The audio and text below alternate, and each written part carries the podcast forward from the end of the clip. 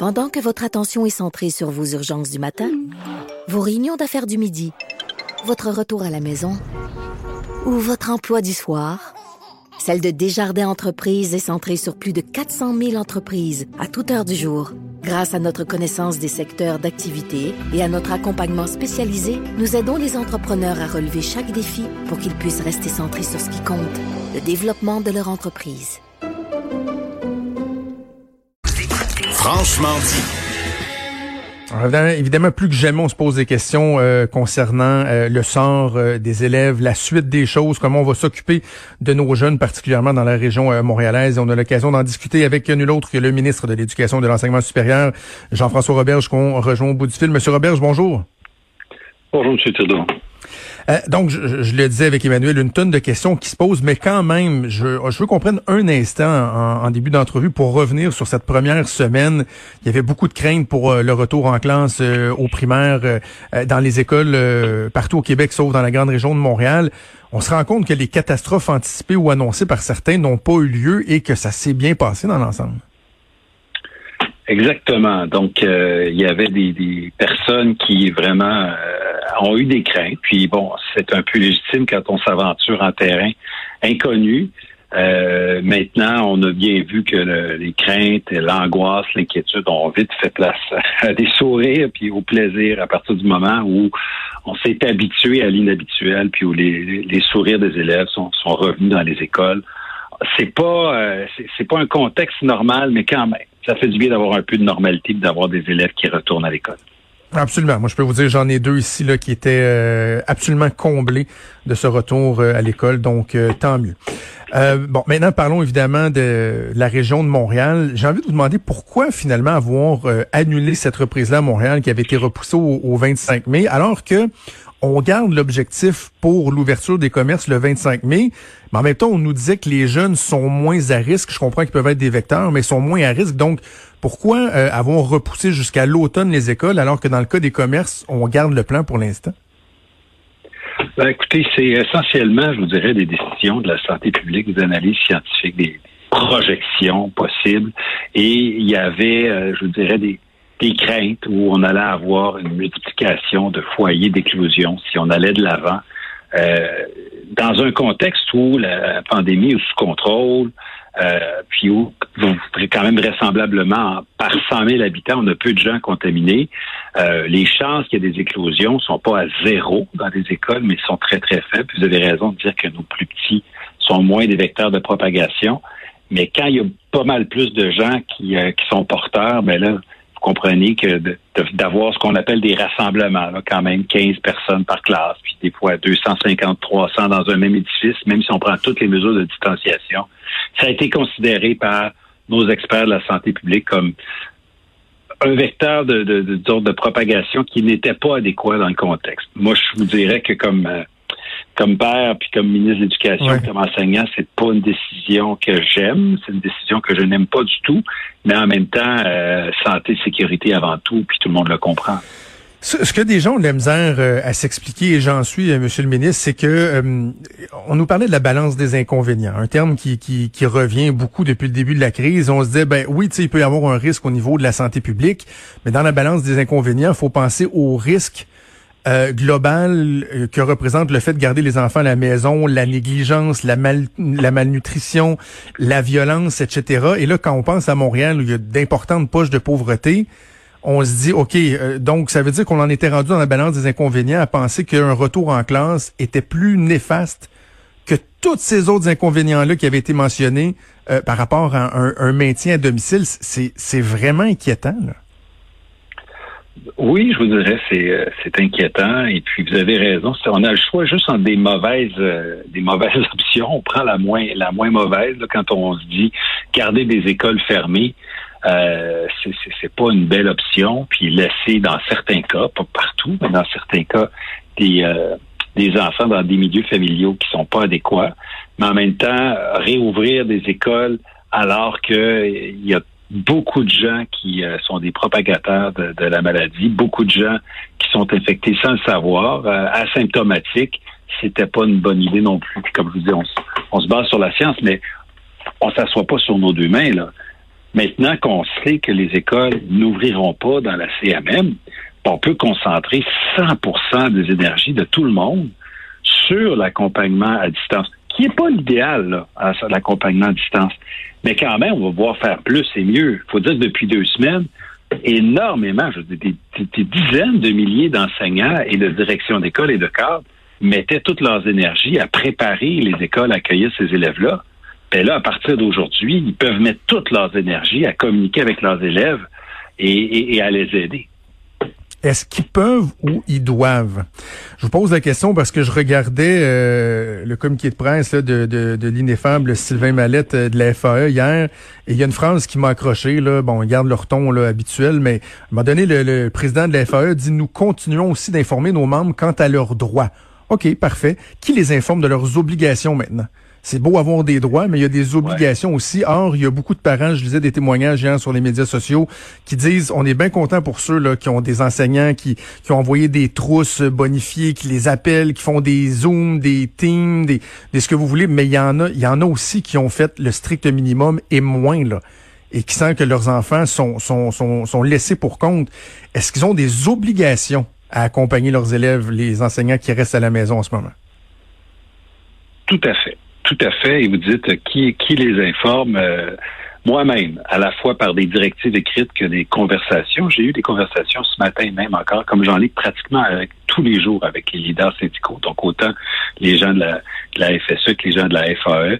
Et ce que je vous dis en ce moment, à savoir que j'attends la pleine prestation de travail de tout le personnel scolaire à la grandeur du Québec, donc dans la CMM, euh, à partir de hier et en fait à partir de la semaine dernière, je m'attends à ce que la qualité de l'accompagnement, de l'encadrement euh, soit décuplée dans les prochains jours et les prochaines semaines jusqu'à la fin de l'année, puisque euh, bon, tout le monde a accès au service de garde d'urgence dans le réseau scolaire, tout le monde a accès au CPE d'urgence.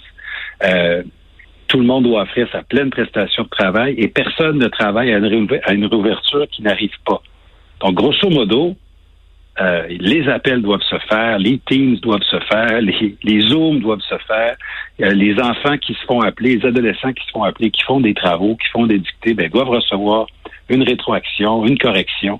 Euh, moi, je pense qu'on va finir fort. Il nous reste cinq sinon semaines. Quoi? Sinon quoi, Monsieur le ministre? Sinon quoi? et sinon, les, les directions d'école vont faire leur travail. Les directions d'école sont les supérieurs immédiat et ce sont eux là qui supervisent leur équipe école, qui font l'encadrement pédagogique, qui s'assurent que la prestation de travail est faite. C'est pas le ministre là, qui va se transformer en inspecteur d'école puis qui va aller euh, faire de la gestion de ressources humaines. Mais le message est clair. Je l'ai transmis ce matin aux leaders syndicaux qui l'ont accueilli très favorablement. Moi, j'ai senti aucune résistance des deux centrales syndicales au message que, que, je vous passe en ce moment. Et j'ai eu cette même conversation-là avec les directions générales ce matin même et avec les directions d'école ce matin même. Donc, je pense que le message euh, est passé partout. C'est pas un message euh, de, de, de, je sais pas comment dire, c'est pas un message qui est négatif. Au contraire, c'est que enfin, tout le monde a tout le temps pour consacrer toutes les énergies nécessaires aux élèves. Je regardais que le, ministre de l'Ontario euh, de l'Éducation, euh, le ministre de l'Éducation de l'Ontario a annoncé qu'il y aurait un programme euh, volontaire estival pour les gens qui voudraient poursuivre la consolidation des, des acquis et autres. Donc, des cours offerts à distance pendant la période estivale, pendant l'été. Est-ce que c'est envisageable au Québec? Ça fait partie de plusieurs scénarios qu'on étudie. Là.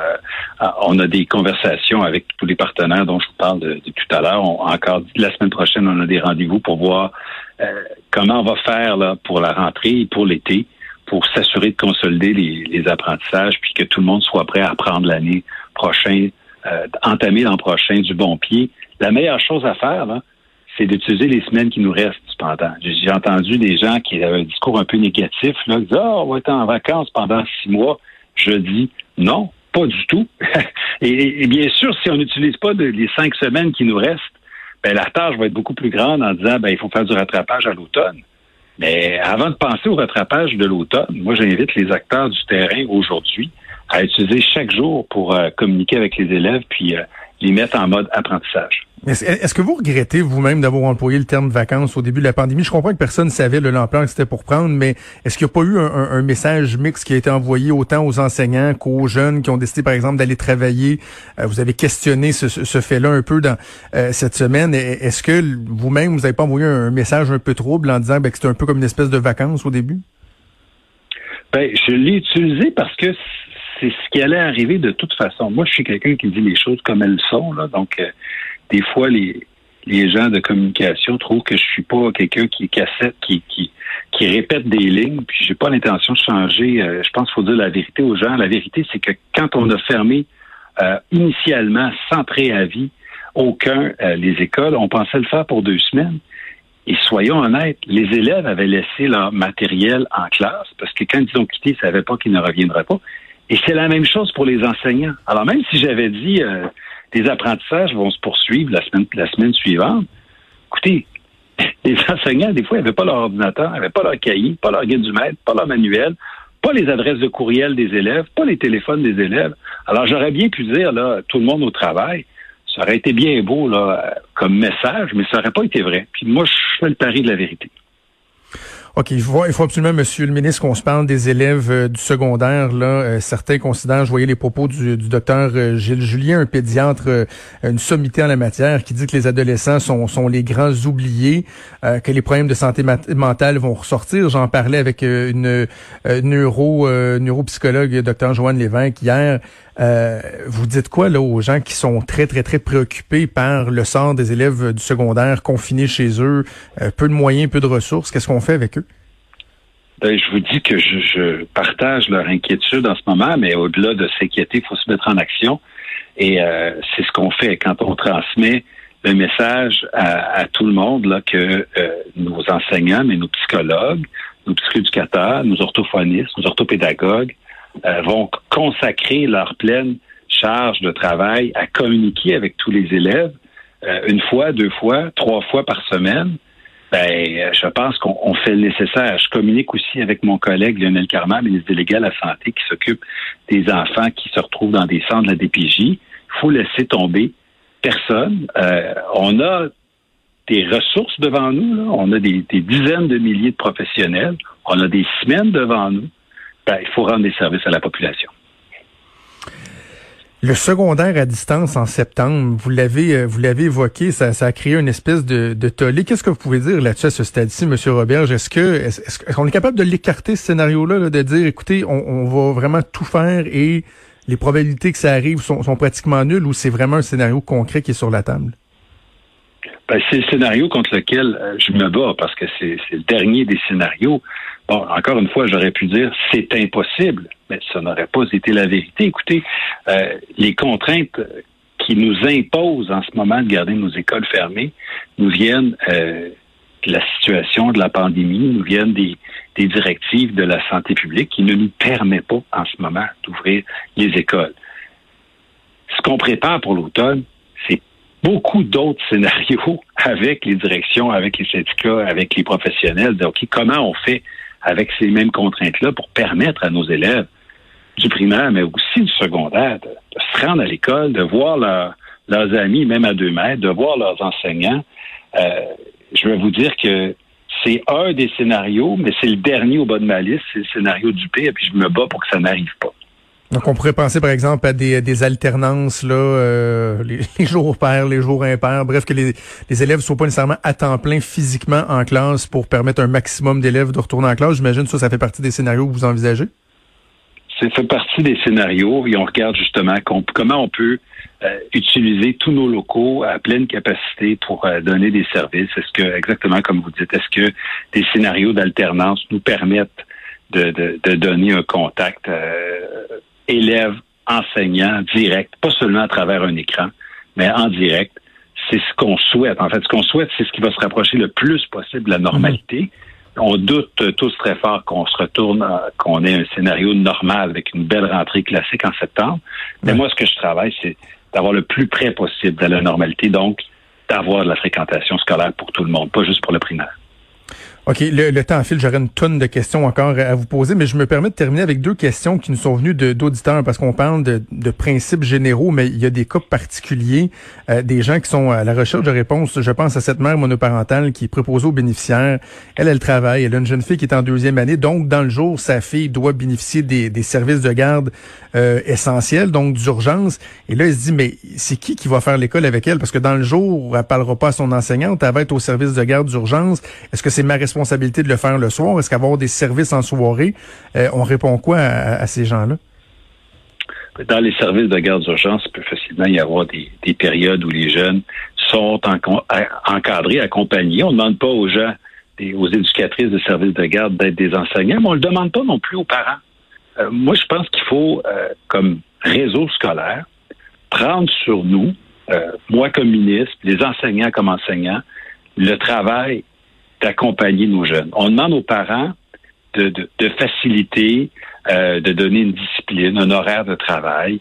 Mais on ne demande pas aux parents de se transformer en enseignants. Donc, de la même façon, je pense qu'on peut demander aux éducatrices de services de garde de ne pas se mhm. transformer en enseignants, de pas, en enseignant, en de ne pas s'imposer cette tâche-là, mais de donner des périodes de lecture, d'activité, de donner l'accès à un ordinateur, à une tablette pour aller sur notre euh, superbe plateforme euh, écoleouverte.ca. Je pense que c'est quelque chose d'envisageable. Puis le soir, ben, la maman ou le papa peut très bien prendre euh, une petite demi-heure pour réviser, pour demander, comme on le ferait avec nos devoirs et leçons classiques en réalité. Je termine avec une question sur euh, l'évaluation des acquis parce que bon, il y a des élèves par exemple qui sont euh, dans, en bain linguistique, qui ont fait la moitié de leur année en anglais et qui venaient à peine de débuter la moitié de l'année euh, consacrée aux, matières enseignées en français. Est-ce que on va prendre pour acquis qu'ils passent Est-ce qu'il y aura une évaluation qui va être faite au début du secondaire? Comment ça va se passer dans, dans ces cas-là?